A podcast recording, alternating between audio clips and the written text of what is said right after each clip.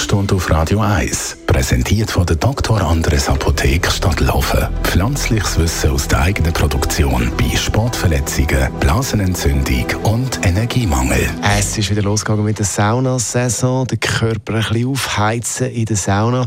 Und das heisst ja immer wieder der Wechsel von warm bzw. heiß in der Sauna und nach einem kalten Abtauschen oder ins kalte Wasser reintauchen. Das ist gut für unseren Körper.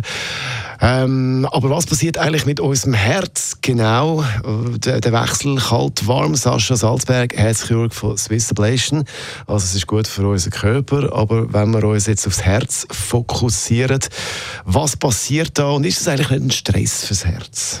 Also das Herz ist bei der Sauna beim Saunagang wird das Herz belastet. Der ganze Körper wird eigentlich belastet. Fakt ist, wenn du in die Sauna gehst, dann ist es heiß, dann gibt es eine Vasodilatation, also deine Gefäße gehen auf, du fährst an schwitzen, du bist entspannt, es geht gut.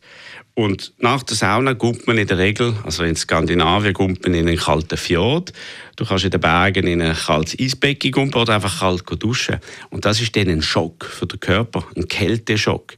Und bei diesem Kälteschock ziehen sich Gefäße wieder zu, die ver verkrampfen sich und der Puls steigt. Also es ist wie eine, eine Stressreaktion, wo der Körper, wo, wo der Körper ausgesetzt ist und das ist das, was man als angenehm empfindet. Beim gesunden Menschen ist das angenehm. Aber bei einem Menschen, der Herzprobleme hat, der ein krankes Herz hat, kann das unter Umständen sehr schwere Folgen haben. Wegen dem sollte man auch vorsichtig sein. Also vorsichtig sein. Jetzt gibt es eine Alternative zu der glühend heißen Sauna und ins kalte Wasser nachher. Das Gefährlichste ist das Delta das Delta zwischen der Hitze und der Kälte. Das sollte man probieren abzubekommen. Und wenn die Sauna jetzt natürlich auf 80, 85, 90, 100 Grad ist und man dann ins 5 Grad kalte Wasser geht, ist das ein riesen Delta.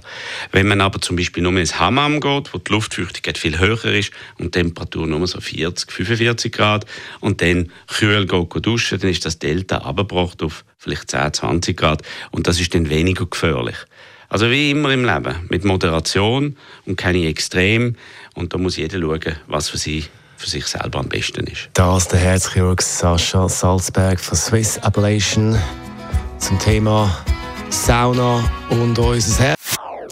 Das ist ein Radio 1 Podcast. Mehr Informationen auf radio1.ch.